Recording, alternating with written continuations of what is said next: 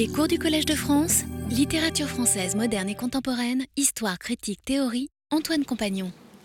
Mon but aujourd'hui, c'est de passer du roman de la destinée, expression que j'avais empruntée à Thibaudet, au roman de la volonté ou de l'aventure, puisqu'il distinguait euh, ces deux possibilités et qu'il euh, regrettait que la littérature de guerre fût plutôt du côté de la destinée que de l'aventure. Hein. Vous vous souvenez qu'il opposait ainsi euh, le roman de la victime et le roman du héros, hein, le roman de Zola et le roman de Stendhal. Et je voudrais aller vers ce roman de la volonté, puisqu'il y a aussi des livres de guerre qui appartiennent à ce genre ou ce sous-genre, même si euh, la postérité a plutôt retenu les romans de la destinée, et notamment dans ce courant de littérature pacifiste dans, pour laquelle le soldat se présente plutôt comme une victime. Mais je voudrais d'abord euh, revenir brièvement sur la semaine passée, parce que je me suis un peu précipité vers la fin. Hein. Je parlais du cafard et du rire. Ces deux thèmes que j'explorais, ces deux réactions en quelque sorte normales, hein, qualifiées de normales par ces médecins Huot et Voivenel, dont je vous parlais des ouvrages Le courage, Le cafard et la psychologie du soldat. Je parlais donc du, rire et de ces variantes du rire au cantonnement, mais aussi dans la tranchée. Et voici un bon résumé de ce balancement entre cafard et rire que je trouve dans le roman de Jules Romain, Verdun, en 1938. Alors bien sûr, Jules Romain n'a pas connu euh, la tranchée, mais il s'est beaucoup documenté, et c'est un livre qui est en quelque sorte une synthèse de beaucoup d'autres et qui associe ces deux réactions, cafard et rire, à la maturité et à la jeunesse. Son héros est en permission et il raconte à son ami les jeux qui se déroulent entre les tranchées ennemies qui sont toutes proches. Même nous nous engueulions d'une tranchée à l'autre. Hein. Certains boches le soir venaient nous crier des injures rien de profondément ressenti d'ailleurs, c'était de la famille des mauvaises plaisanteries qu'échangent deux bandes de garçons, deux classes de lycée, deux chambrées. Comme le bois était encore assez touffu, il y avait des boches qui grimpaient dans les arbres pour nous canarder jusqu'à l'intérieur de nos tranchées. En échange, certains de nos hommes, la nuit venue, se glissaient à quatre pattes pour jeter des pétards dans les tranchées boches. Tu te rappelles à l'école quand nous envoyions des barbares par la fenêtre dans une turne voisine, c'est le vocabulaire de l'école normale, de la rue d'Ulm, la turne, l'esprit était le même. Il se trouvait que dans le ravin d'Audremont, la farce en général se soldait par un ou plusieurs morts. Mais c'est parce que les deux bandes de garçons qui étaient là avaient le droit de tuer avec de vrais fusils, avec des grenades et des pétards capables de déchiqueter un homme. C'est un genre de notation qu'on trouverait beaucoup, hein. par exemple chez Junger, je ne sais plus si Julien Hervier l'a signalé, entre les Anglais et les Allemands dans Orage d'acier, hein, où il y a constamment ce, jeu, euh, cette gaminerie.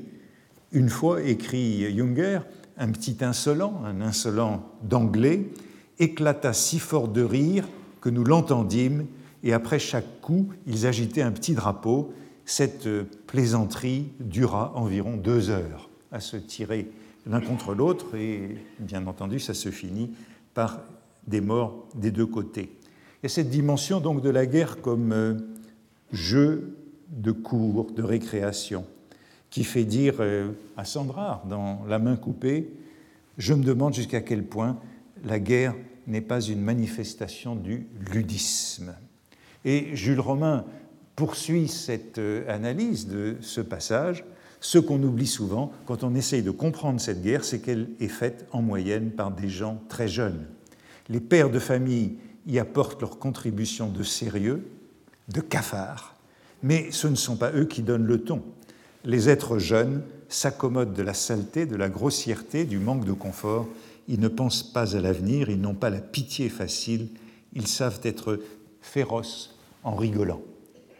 cette férocité de la rigolade qui m'intéresse ici, opposée au cafard des soldats plus âgés. Mais comme on l'a souvent vu déjà, la guerre est capable de rajeunir les plus âgés qui se comportent avec la même férocité de rigolade.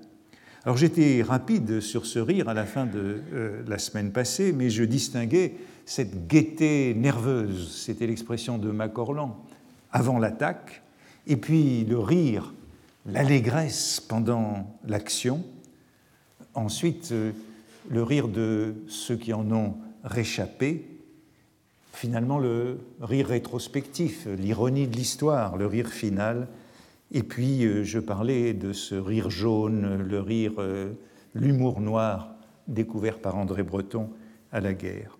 Comme premier exemple de, rire euh, dans l'action, ben, je voudrais le prendre justement chez, chez parce que bon, je l'ai souvent présenté comme le plus honnête, le plus propre, probe, le, plus, le meilleur témoin selon Jean Norton Cru.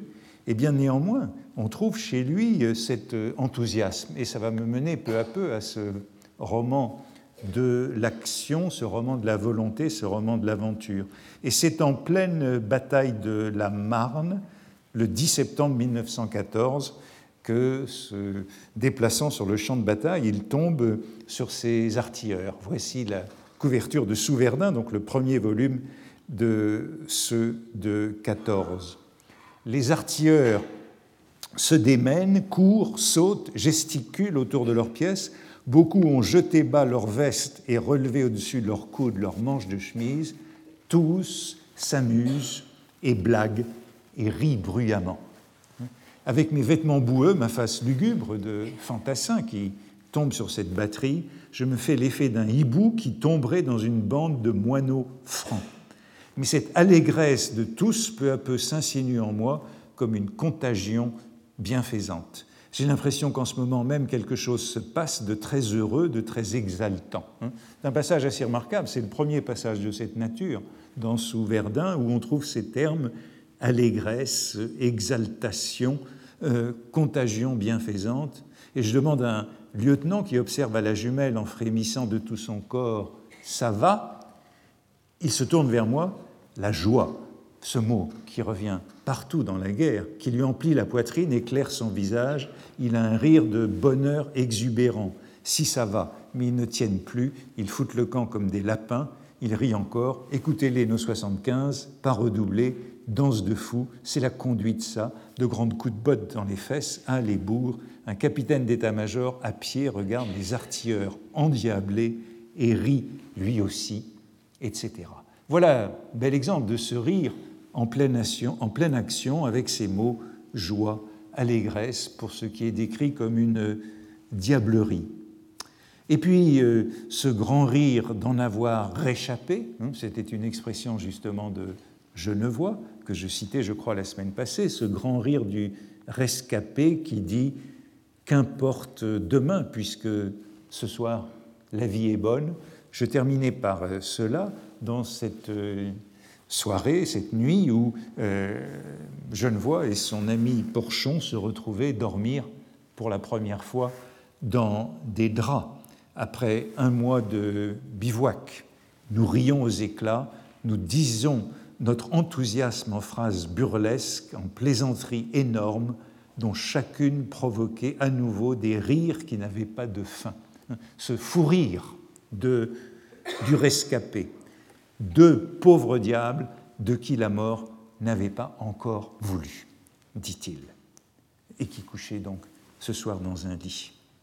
Euh, on trouverait ça souvent, je prends ces exemples chez Genevois, justement à cause de cette euh, honnêteté, ce rire et cet euh, ami, Porchon, qui mourra aux éparges en 1915, au début de 1915, il est toujours caractérisé par ce rire. Et c'est ce rire d'ailleurs grâce auquel il arrive à euh, calmer la peur de sa section. Et le voici qui rend visite à Genevois le soir dans sa tranchée, puisque leurs deux sections sont voisines. Bonsoir vieux, il resta longtemps, blaguant avec des rires les transes de ces hommes. Cette façon, par le rire, euh, d'apaiser la peur qui n'avait pas cessé depuis le coucher du soleil. Sa voix baissa lorsqu'il m'apprit qu'une sentinelle avait été blessée par ses camarades à leur premier coup de feu. Ces tirs amis, ces tirs fratricides que l'on retrouve euh, partout. Il se remit à rire, à l'utilisation de ce rire par euh, l'officier, pour raconter l'histoire d'un sergent qui, l'ayant vu se promener sur le parapet au plus fort de la fusillade, s'était traité de salaud et de manche, avait sauté hors de la tranchée en jurant qu'il resterait là jusqu'au jour. J'ai pris cet exemple parce que vous voyez de petites différences entre le texte que je lis et le texte qui s'affiche. Euh, quelqu'un pensait la semaine dernière que c'était parce que j'étais fatigué ou que je ne savais plus lire.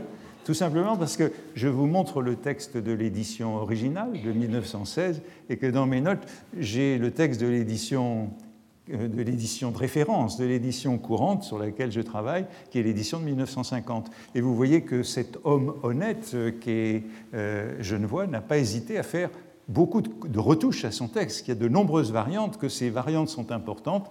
Par exemple, le passage qui vient ensuite, eh bien, il ne se trouve plus dans le texte en 1950. Ça avait été toute une histoire pour l'amener à redescendre, il ne voulait pas en démordre, s'est développé beaucoup plus longuement dans le texte original. J'aurai l'occasion de revenir à ces variantes, ce sera l'objet du cours de la prochaine fois, qui sont en effet très importantes dans des textes qui se présentent comme des témoignages. Voilà pour euh, ce rire, euh, ce rire euh, avant ou pendant l'action.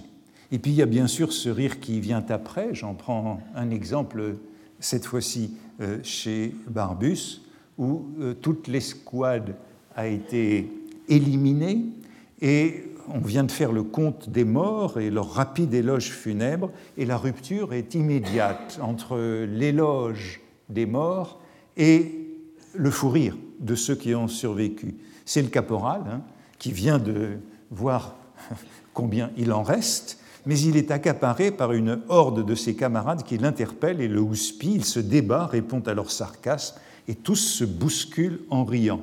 Mon regard va de face en face, elles sont gaies. Toujours ce mot de gaieté. Et à travers les crispations de la fatigue et le noir de la terre, elles apparaissent triomphantes. Un peu plus bas, c'est pas encore cette fois, tu vois, me v'là, et avec un grand geste de fou, il m'envoie une bourrade sur l'épaule. Je comprends. Si ces hommes sont heureux malgré tout au sortir de l'enfer, c'est que justement, ils en sortent, ils reviennent, ils sont sauvés. Et euh, un petit peu euh, plus bas, euh, c'est ce que Barbus appelle une philosophie d'enfant. Hein, dans ce qu'il appelle encore un peu plus bas la fête de survivre. Euh, c'est donc cette fête de survivre qui donne ce rire de tous les moments.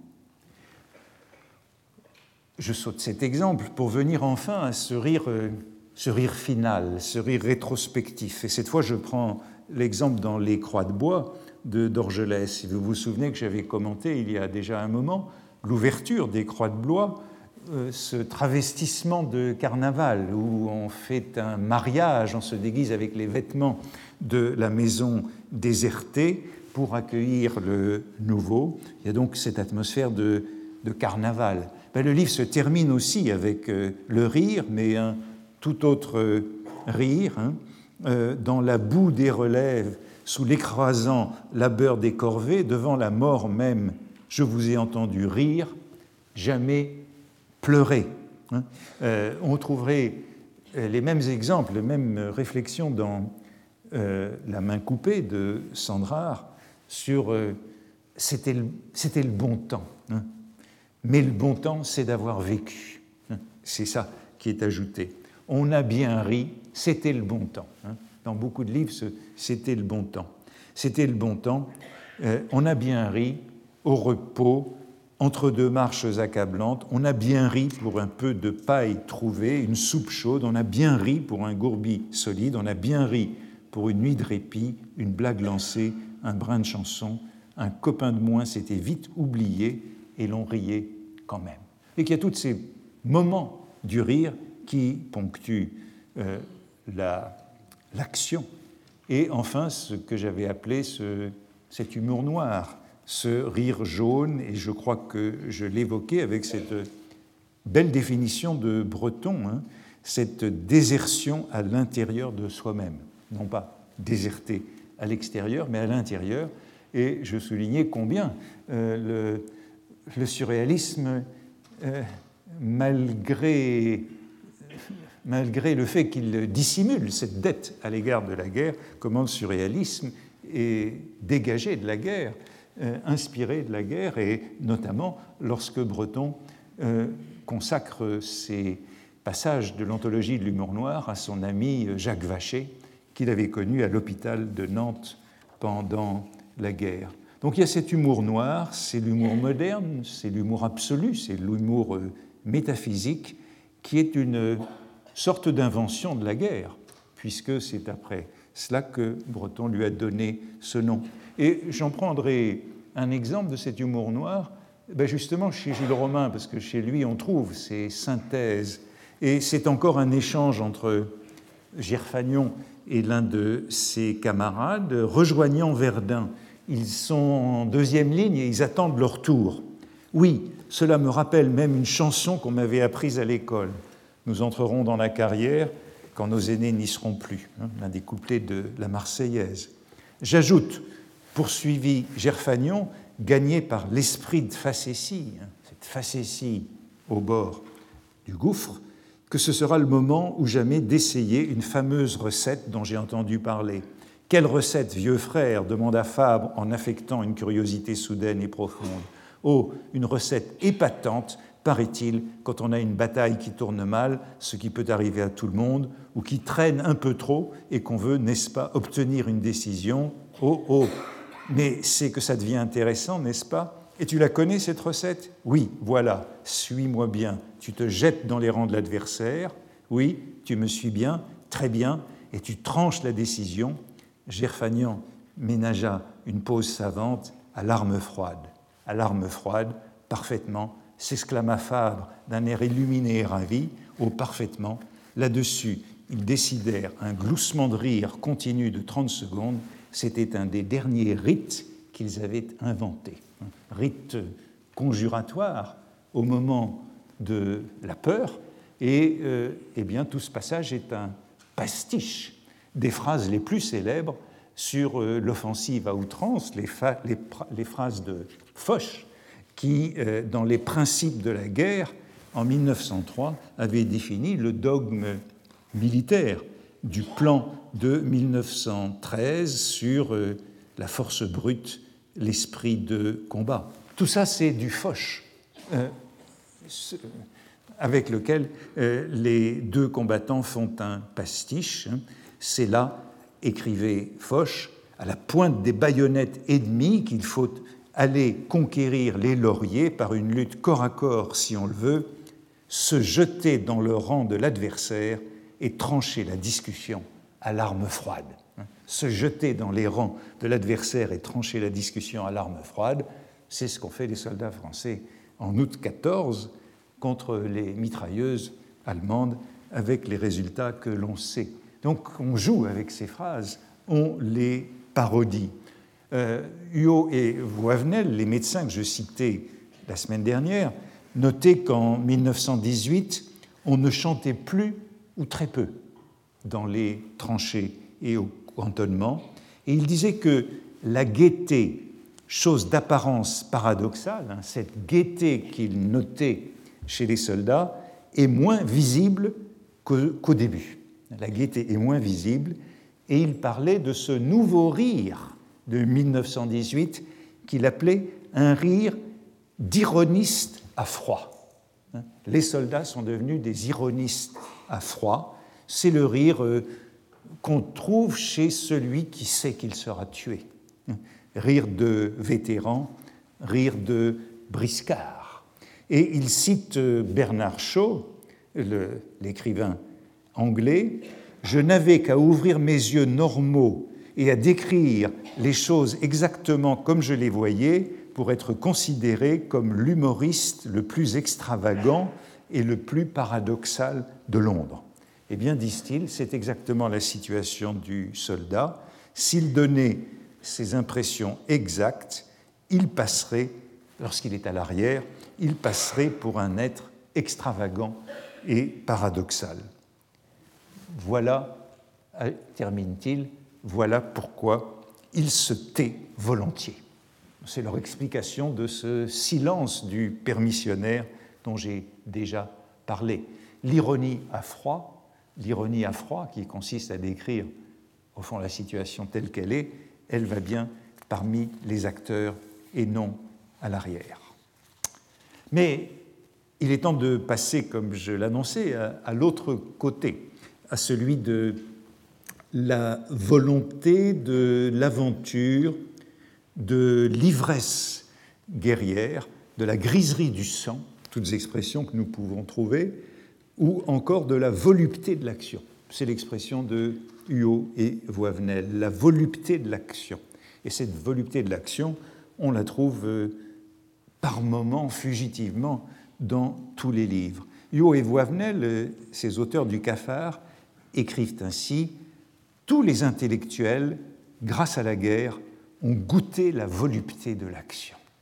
Les intellectuels qui sont habitués au rêve, on verra cette opposition, le rêve et l'action, cette opposition baudelairienne, ils ont goûté la volupté de l'action et, prévient-il, ils ont été modifiés par la guerre dans le sens de l'action, si bien qu'ils constituent désormais une aristocratie du risque. Ce sont des professeurs d'énergie.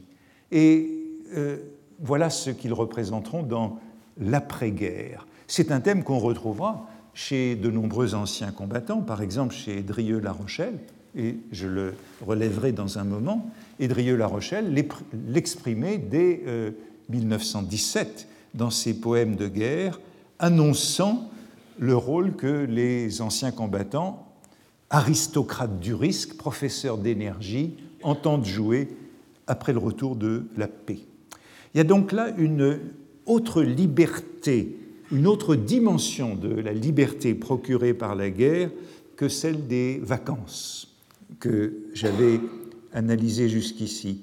Il y a une insolite et insolente liberté qui résulte du relâchement des contraintes sociales et morales habituelles, de la levée des interdits et c'est l'état que les sociologues, depuis Durkheim, nomment celui d'anomie.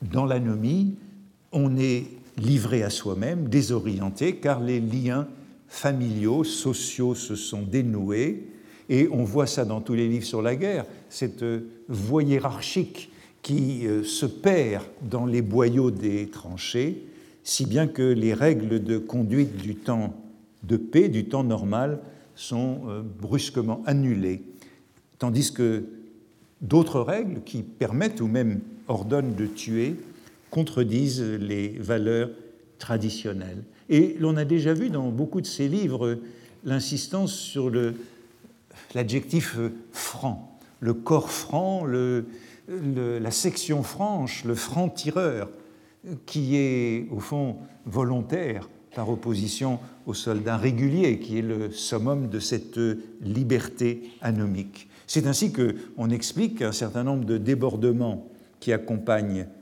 l'action, pillage, viol, exécution sommaire, chez des êtres euh, au comportement habituellement retenu, mais que le règlement militaire ne suffit pas à discipliner. Il n'y a plus de règlement militaire qui tienne en temps de guerre et la zone des armées est plus ou moins vidée de ses civils. Il y a une belle phrase de Bardamu au début du voyage au bout de la nuit, dans les premières pages de la guerre, il n'y avait plus personne pour nous surveiller.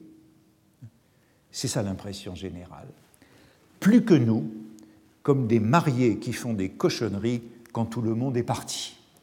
Euh, la saleté en l'absence du public. Et on trouve euh, vraiment partout des exemples de cette liberté anomique. Euh, Barbus, au tout début du feu, raconte que faute de bois de chauffage, un cuisinier prépare la tambouille de l'escouade en faisant brûler un violon. C'est tout le bois qu'il a trouvé. Ou encore des fauteuils de salon en acajou. On va les chercher pendant la nuit dans la maison désertée, malgré les ordres des officiers, et on les découpe. Et les officiers, dit-il, ne disaient trop rien de ces violons brûlés. Quand on chapardait, ils s'en foutaient eux-mêmes plein la lampe. Et comment? Tu te rappelles? Autrement dit, tout le monde chaparde, y compris les officiers dans ce passage. Et il y a d'assez nombreux exemples de cette première anomie qui est le pillage ou le chapardage. Euh, voici la page sur le chapardage euh, de Genevois dans, euh, dans Souverdun. C'est tout au début de Souverdun et vous voyez que c'est une page censurée. Genevois est censuré chaque fois qu'il évoque ce genre de réalité anomique de la guerre euh, dès le 7 septembre 1914, c'est-à-dire en pleine bataille de la Marne. Je suis allé, ce que vous ne pouvez pas lire, hein, je suis allé l'après-midi au village, il était plein de soldats qui fouillaient les maisons, les cuisines, les poulaillers, les caves, j'ai vu des hommes couchés devant des futaies, la bouche ouverte sous le jet de vin qui coulait. Une forte patrouille d'infanterie lancée aux trousses des pillards avait rencontré, comme il revenait du village, quelques lascars attelés à une charrette pleine de butin. Les pillards s'enfuient et c'est la patrouille qui hérite du butin. Il y a donc un sentiment d'impunité qui résulte de cette licence inaccoutumée et ce sentiment est encore accru par la possession d'une arme puissante. La vie à proximité de la mort, dans son imminence, lorsque le risque est présent à tout instant, suivant l'image de la loterie que j'ai évoquée précédemment, banalise le fait de tuer comme d'être tué et normalise la violence. Les historiens parlent à ce propos, notamment George Moss, de brutalisation, hein, de brutalisation de, des sociétés européennes au cours de la Grande Guerre et d'une certaine façon d'une banalisation de la violence, allant de pair avec euh, le culte de la virilité. Cette part anomique de la littérature de guerre qui en fait une littérature de la volonté, de la volonté de puissance, on pourrait même dire, reconnaissant à l'homme le droit ou même le désir de tuer, les romans de la tranchée, lorsqu'ils sont des romans de la destinée, sont plutôt discrets sur son compte. Et j'ai dit déjà à plusieurs reprises que l'on y était tué bien plus que l'on ne tuait. Euh, peu, par exemple, également sur euh, les viols. Mais l'exaltation, la frénésie, la fièvre, l'ivresse, l'extase dans l'exercice guerrier, la rage de tuer, la fascination du danger, la griserie du sang euh, n'est pas moins présente, souvent de manière fugitive, euh, mais parfois revendiquée. Et bien sûr, le texte exemplaire dans cette revendication, c'est celui d'Ernst Junger. Je ne ferai que l'évoquer brièvement, puisque vous avez entendu, il y a quelques semaines, Julien Hervier, qui nous en a très bien parlé. Mais souvenez-vous de la première page d'Orage d'acier, l'haleine du combat nous frôlait et faisait courir en nous un étrange frisson, cette approche du front, l'étrange frisson. Nous avions quitté les amphithéâtres, les bancs de l'école, les établis, étudiants, ouvriers ou même lycéens, et c'est bien ce sens de l'anomie ayant quitté euh, le régime ordinaire. Et les brèves semaines d'instruction nous avaient fondu en un grand corps brûlant d'enthousiasme. Bon, c'est cette notion d'esprit de corps que l'on pourrait évoquer dans ce corps brûlant d'enthousiasme. Élevés dans une ère de sécurité, nous avions tous la nostalgie de l'inhabituel, du grand péril. La guerre nous avait donc saisis comme une ivresse. ce mot qu'on trouverait partout, c'est sous une pluie de fleurs que nous étions partis, grisés de roses et de sang. Et voici la griserie. Nul doute que la guerre ne nous offrit la grandeur, la force, la gravité, elle nous apparaissait comme l'action virile. Pas de plus belle mort au monde. C'est quelques lignes des premières pages de Race d'acier, mais là, d'une certaine façon, tout est résumé dans ce frisson, cet enthousiasme, cette ivresse, cette griserie, ce culte de la mort et de la virilité, et partant la misogynie qui euh, va avec. La guerre est vue comme une variante du jeu, avec ces défis mortels que j'évoquais tout à l'heure. Et dans son carnet, ces carnets qui viennent de paraître dans la traduction de Julien Hervier, je lis par exemple le jour de l'anniversaire de Junger, le jour où il a 21 ans, le 29 mars 1916, en pleine guerre, en plein Verdun, 29 mars 1916, il est sur la Somme. Je peux faire la fête sans trop de soucis. En ce moment, la vie guerrière me donne un vrai plaisir. Ce jeu où l'on risque sans cesse la mort exerce une haute attirance. On vit pleinement, on conquiert la gloire et les honneurs, et tout cela en risquant pour seul enjeu sa misérable vie. Vous voyez qu'on est au plus loin du cafard et du rire dans ce culte de la gloire, avec comme seul enjeu la vie. Et un peu plus tard, en 1917, après le long récit d'une action glorieuse pour sa compagnie, il ajoute ce commentaire, donc après coup. Après coup, c'est une sorte de collage. Sans aucun doute, le moment le plus excitant de la guerre, c'est de voir l'adversaire tout près devant soi. Dans chacune de ses fibres, le soldat n'est plus alors qu'énergie tendue par la passion de la chasse, mais une passion plus forte que celle qui puisse jamais s'emparer d'un chasseur.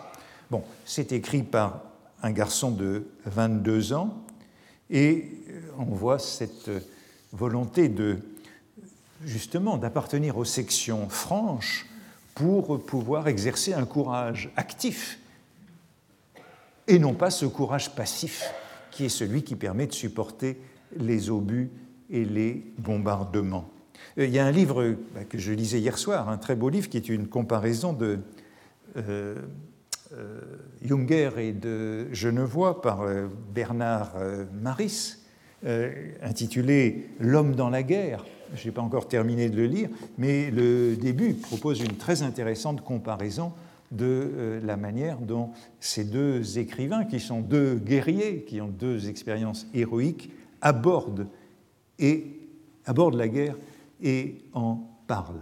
Ces brefs coups de main, donc de la jouissance de Junger, durant lesquels il fallait serrer les dents, dit-il, étaient un parfait moyen de s'endurcir le courage et de rompre la monotonie de l'existence dans les tranchées. Il faut avant tout que le soldat ne s'ennuie pas. Vous voyez qu'on retrouve l'ennui, le cafard, la monotonie dont je parlais les autres semaines, et en face, ce rêve de corps franc de coups de main qui nous en sortent. Et récitant une action, euh, racontant une action, euh, Junger euh, s'exprime ainsi Quand nous avançâmes, une fureur de posséder s'empara de nous, le désir irrésistible de tuer me mettait des ailes aux pieds. C'est ce genre de proposition que probablement on ne trouve pas, sûrement on ne trouve pas exprimé de la sorte chez euh, Genevois, qui n'en est pas moins un guerrier dans la durée de son séjour au front. Et vous voyez ces mots, hein, fureur, désir irrésistible de tuer, rage, ce bonheur intense de la guerre, joie, allégresse.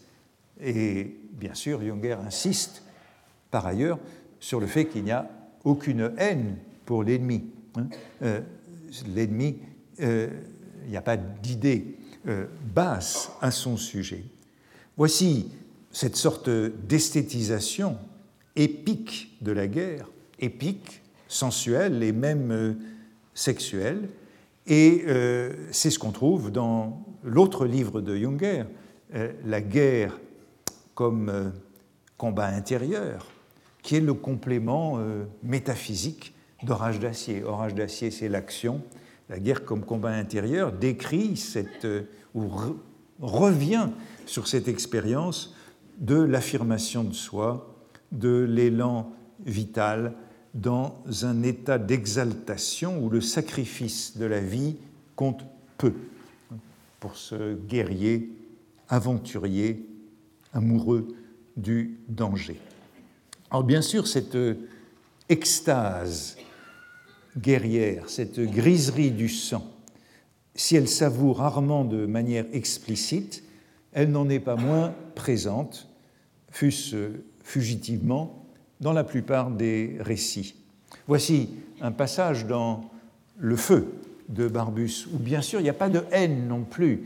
Euh, cette frénésie est exprimée sans haine presque tous les gars de l'escouade ont quelques hauts faits militaires à leur actif et successivement les croix de guerre se sont alignées sur leur poitrail, leur poitrine. Moi, dit Biquet, j'ai pas sauvé des Français, mais j'ai poiré des Boches. Aux attaques de mai, il a filé en avant, on l'a vu disparaître comme un point, et il est revenu avec euh, quatre gaillards à casquette. Moi, j'en ai tué, dit Tulac, il y a deux mois, il en a aligné neuf avec une coquetterie orgueilleuse devant la tranchée prise. Mais, voici la correction, ajoute-t-il, c'est surtout après l'officier Bosch que j'en ai. Et le passage se termine en disant les soldats, au fond, ce sont des hommes à peu près comme nous. Cette frénésie euh, guerrière, chez un auteur modéré et pacifiste, est, euh, comment dire, pondérée par ce sentiment de solidarité avec les soldats ennemis, tandis que la haine est reportée euh, sur les officiers et bien sûr sur Guillaume II. Mais je voudrais m'intéresser à un auteur de cette littérature de guerre française, en français, qui est sans doute l'un des plus proches de Junger, et c'est euh, Monterland dans ces textes du début des années 20, donc contemporains euh, d'Orage d'acier, textes évidemment dont euh, Jean, Norton Cru ne pense pas beaucoup de bien, puisque c'est une guerre euh, rêvée, c'est une guerre littéraire, c'est une guerre idéale que celle de Monterland dans ses deux premiers livres, La relève du matin en 1920 et Le songe en 1922. Monterland, qui est un futur ancien combattant de choc, sans avoir beaucoup combattu quand il était temps de le faire.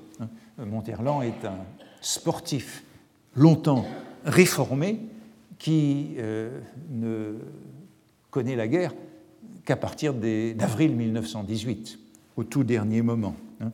Comme dans le temps retrouvé de Proust, hein, Octave, dans les choux, malgré ses goûts sportifs, s'était fait réformer, hein, avant de devenir lui aussi un écrivain, mais de mourir tout de même assez vite.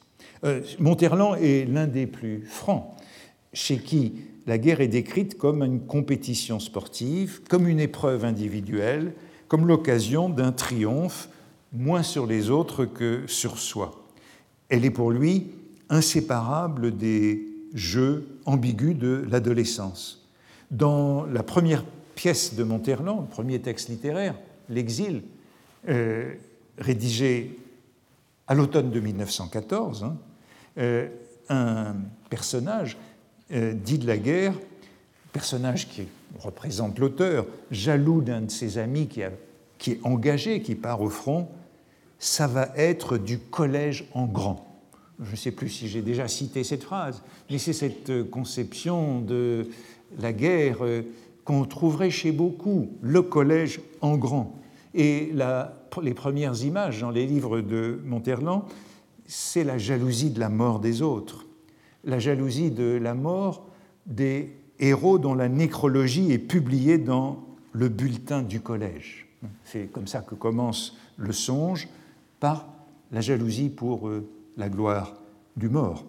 Et puis ça se poursuit avec une vision de la guerre comme purification par la sang, par le rêve d'une sorte de surhomme nietzschéen ou d'homme libre euh, euh, faisant l'éloge du culte du moi par la tauromachie. Ce sont des livres, ces deux-là, à la gloire de la guerre, inséparables de la nostalgie de l'adolescence. La relève du matin rassemble des textes de collège et le songe est un hymne à la mort et à la guerre, à la force, à la virilité, à l'ordre mâle. Il est entamé dès janvier 1919. Euh, l'auteur n'est pas encore démobilisé. Il a pris des notes au front et le livre est plein de grandioses déclarations de ce genre. Cela m'est égal de mourir. Alban, Alban c'est le héros, alter ego de l'auteur, Alban ne se sentait plus vivre que dans l'hérétisme que donne le danger l'excitation, l'irritation, la tension du danger. Ou encore, la guerre existera toujours parce qu'il y aura toujours des garçons de 20 ans pour la faire naître à force d'amour. Hein? La guerre et l'amour, la guerre comme forme d'amour, on trouverait ça, j'y viendrai dans un moment, aussi chez Drieux-La Rochelle.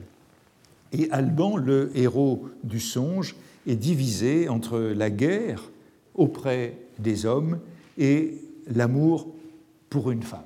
Sorte de dilemme cornélien, puisqu'il n'y a pas d'amour possible pour un héros de Monterland sans la gloire que procure la guerre. La gloire est essentielle des deux côtés, elle est la vérité.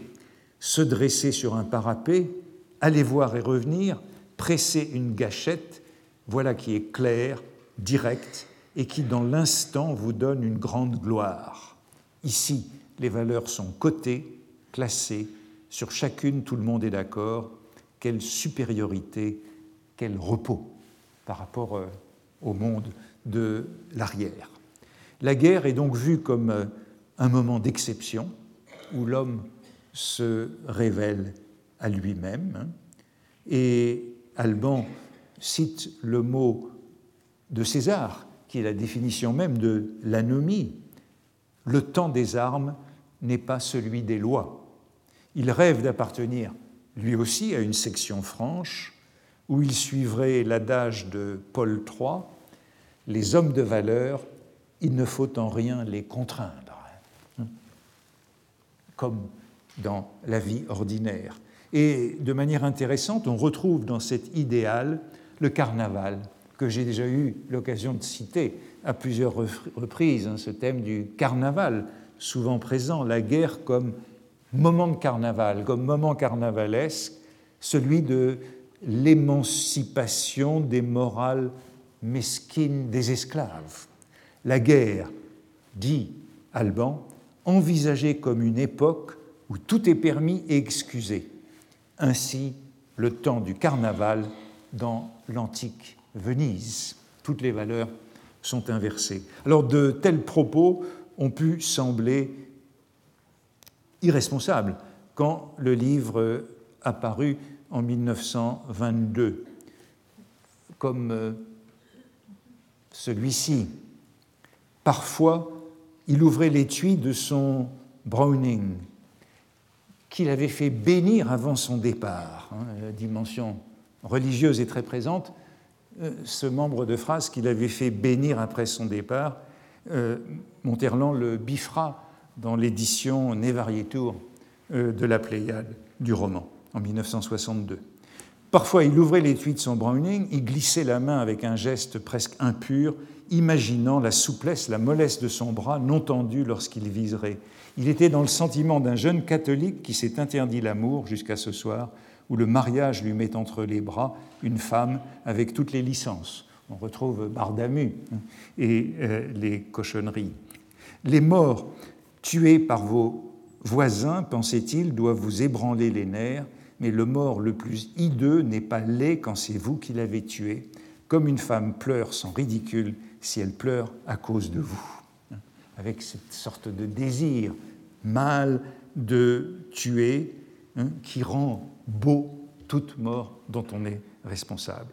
Tout cela est peut-être ridicule, mais euh, nul apparemment n'a pris trop garde au euh, côté euh, sexuel ou homoérotique de ce verbiage. Ainsi, le bonheur de ce héros est intense en ligne, et évidemment chez Monterland, c'est une guerre où il est peu question de boue et de saleté, hein. c'est pour ça que c'est une sorte de guerre rêvée. Il est heureux, il est aux anges, à une exception près. Pourtant, sous ses joies vivait un regret, celui de n'avoir pas tué. Quoi? Cette occasion de la guerre passerait en vain et cela lui laissait un sourd sentiment d'infériorité, analogue à celui qui lui venait jadis en songeant que sur le ring, dans les championnats d'amateurs, il avait battu de ses adversaires au point, il en avait forcé d'autres à abandonner, mais jamais il n'avait pu réussir un knock-out. Cette métaphore de la boxe que j'ai évoquée euh, le premier jour, hein, qui revient ici avec euh,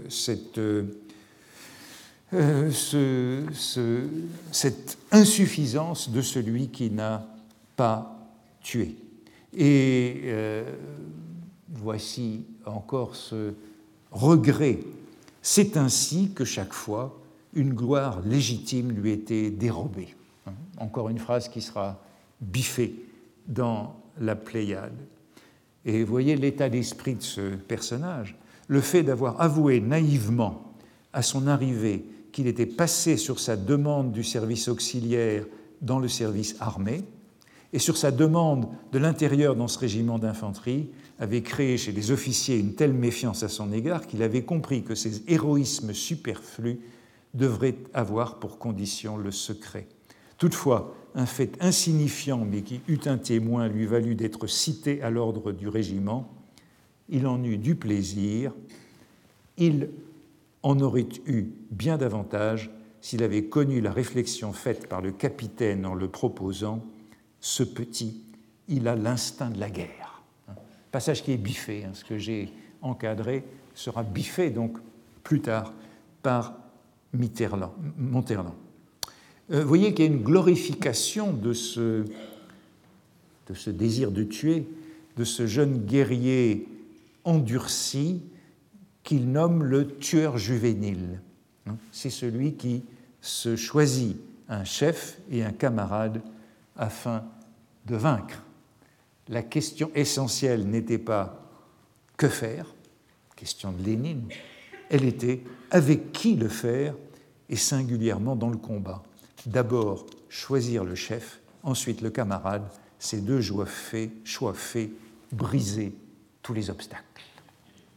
Le héros du songe a donc euh, la pitié en haine, sorte de maladie qu'il ressent devant des blessés, des prisonniers blessés, en particulier un tout jeune soldat qui l'émeut.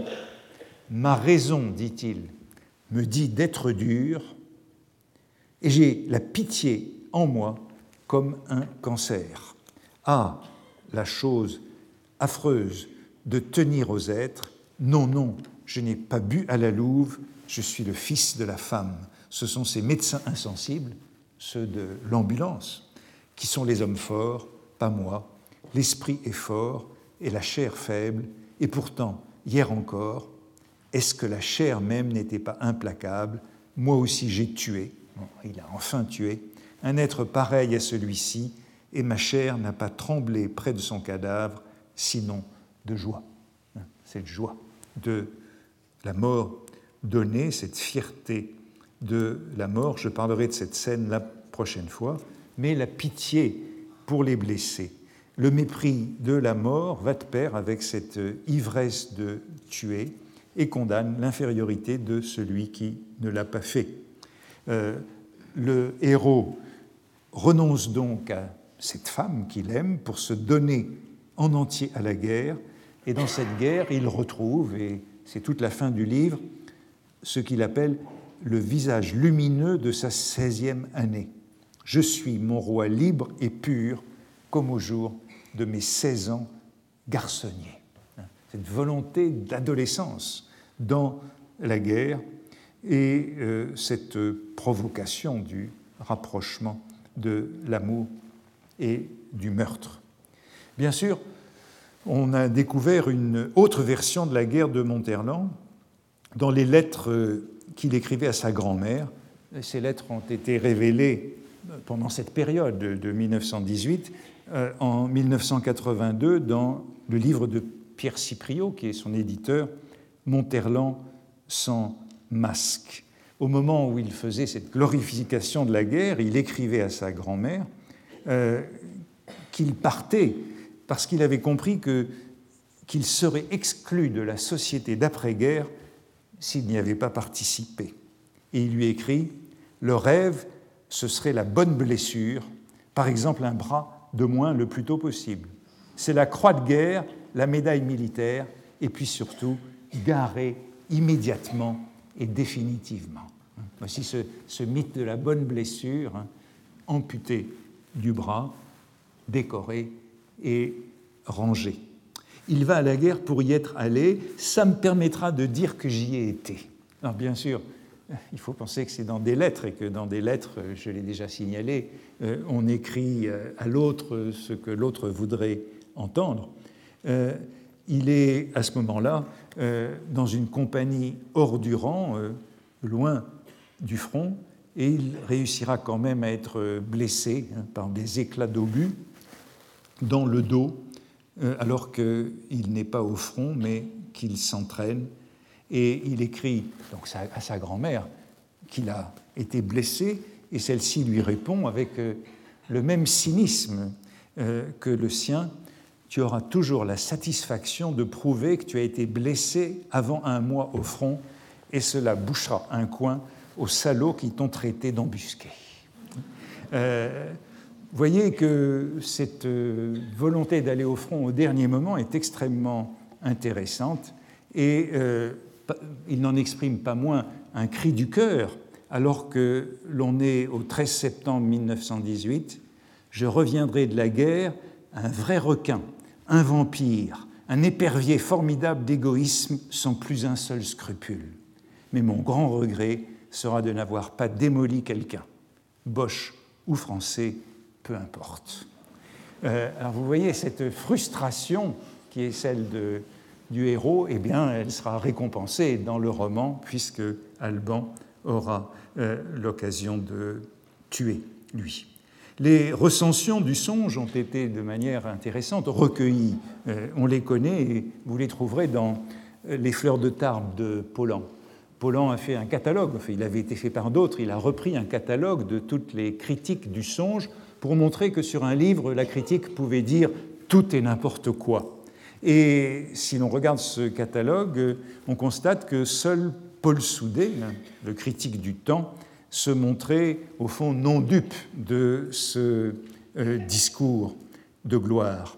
Son personnage, disait Soudet, est un insupportable détraqué une espèce de monstre à peu près odieux, et je crains que M. de Monterland ne s'en rende nullement compte.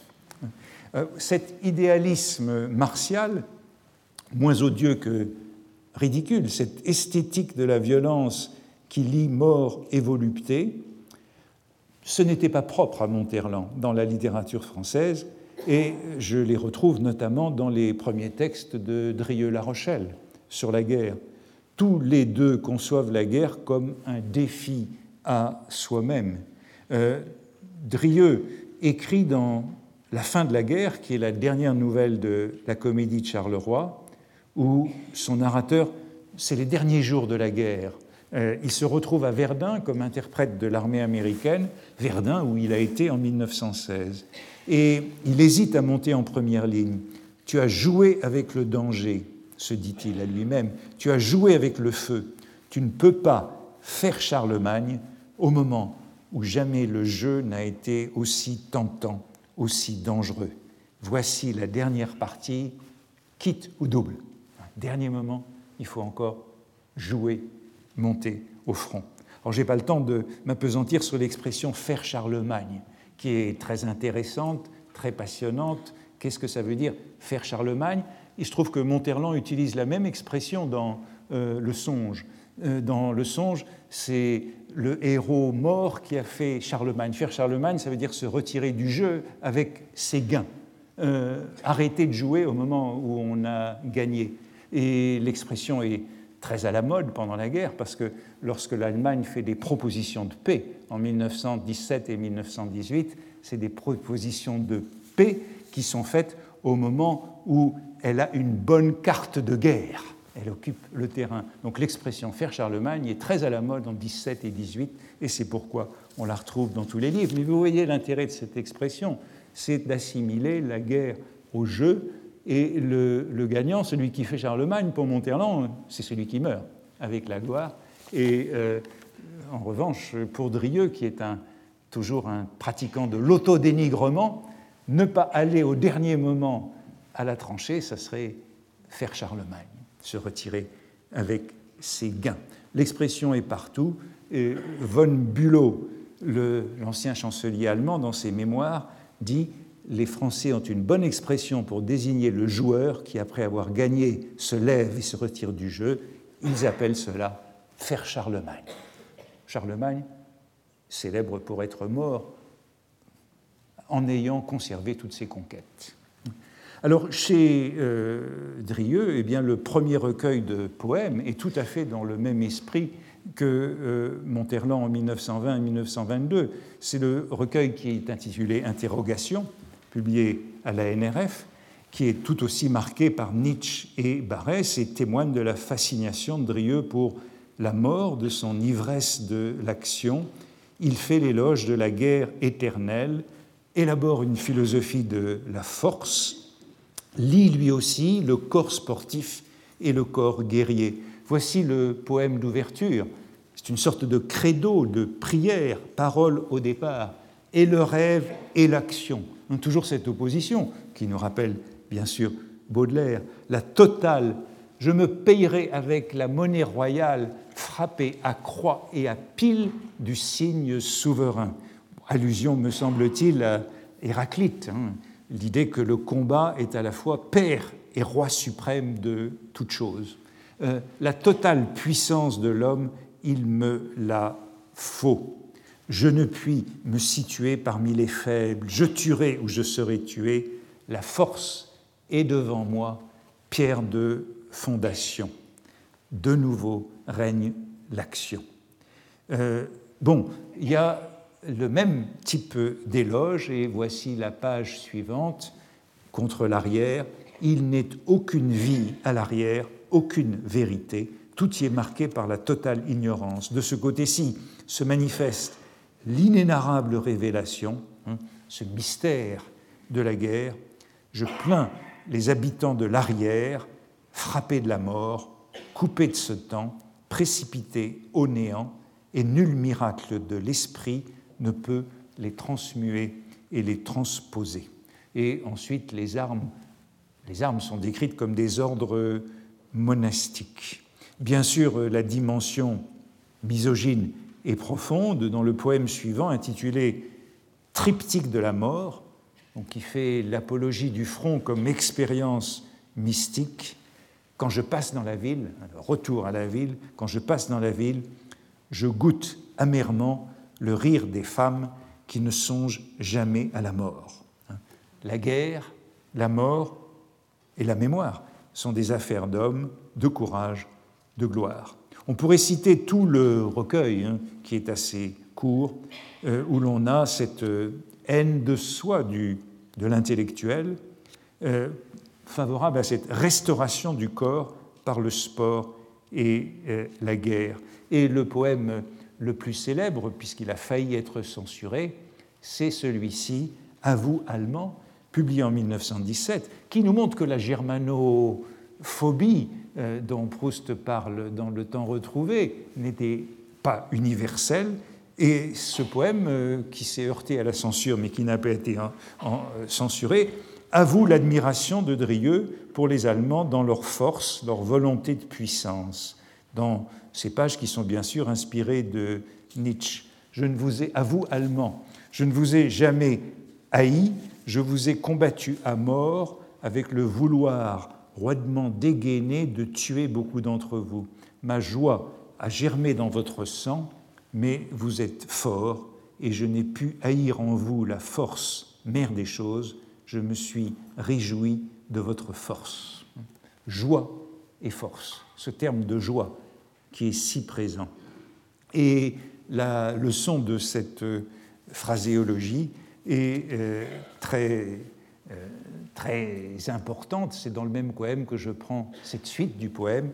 Je ne renierai jamais, je ne renierai pas Charleroi. Charleroi qui est sa première expérience de la guerre, hein, la défaite du début de la guerre. Je ne renierai pas Charleroi. Et que là, grâce à vous, grâce à votre défi animateur, je connus l'indéniable minute quand je chargeais contre vous à 800 mètres avec mes délicieux français et que vos mitrailleuses nous donnèrent une sévère leçon de technique militaire, etc.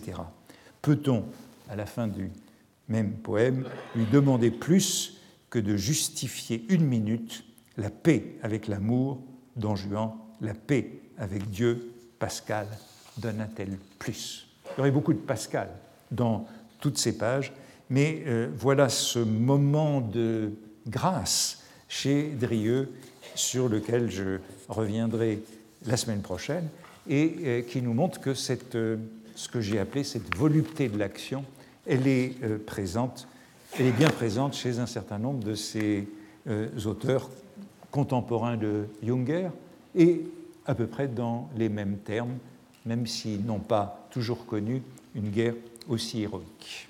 Merci. Retrouvez tous les contenus du Collège de France sur www.colège-2-france.fr.